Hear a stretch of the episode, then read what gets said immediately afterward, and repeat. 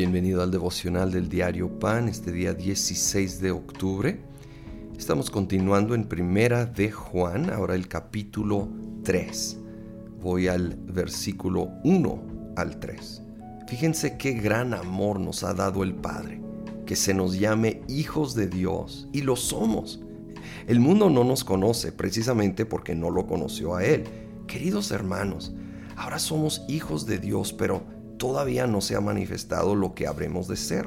Sabemos, sin embargo, que cuando Cristo venga seremos semejantes a Él, porque lo veremos tal como es Él. Todo el que tiene esta esperanza en Cristo se purifica a sí mismo, así como Él es puro. ¡Qué gran amor! Somos hijos e hijas de Dios, adoptados. Y lo somos, afirma Juan. Somos hijos de Dios, somos amados.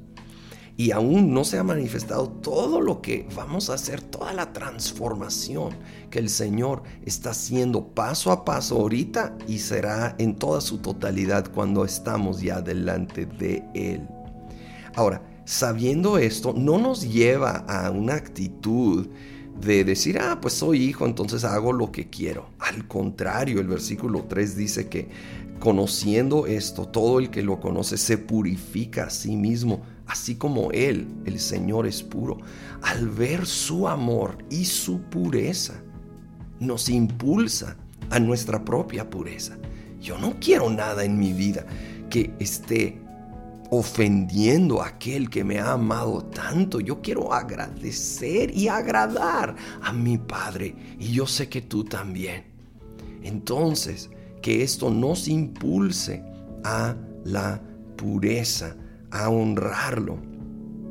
De hecho, el versículo 9 lo dice todavía más fuerte. Ninguno que haya nacido de Dios practica el pecado porque la semilla de Dios permanece en él. No puede practicar el pecado porque ha nacido de Dios.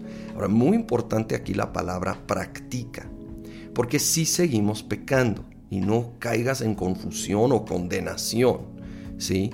O dudes de tu salvación. Todos pecamos, acuérdense, desde, desde el 1.9 confesamos nuestros pecados y somos perdonados practica el pecado, habla de que es parte de su estilo de vida, como alguien que practica un deporte, por ejemplo.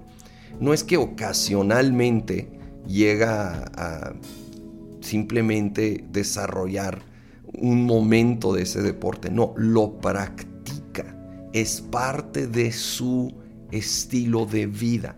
El que practica el pecado es que no ha nacido de nuevo, porque el Espíritu Santo no mora en él, porque el Espíritu Santo trae convicción y no le permitiría vivir tranquilamente practicando el pecado. Es una señal, manifiesta una falta de ese nuevo nacimiento, donde esa semilla ahora de Dios, de su carácter, de su naturaleza, entra en nosotros y empieza a producir cambio.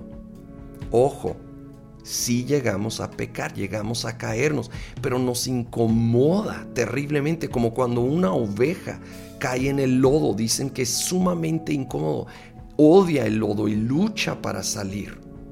Pero si un marranito cae en el lodo, se acomoda, quiere estar allí, ¿sí? practica el pecado, aquel que no ha nacido de nuevo, que no es oveja, en su naturaleza todavía ama el pecado más que a Dios.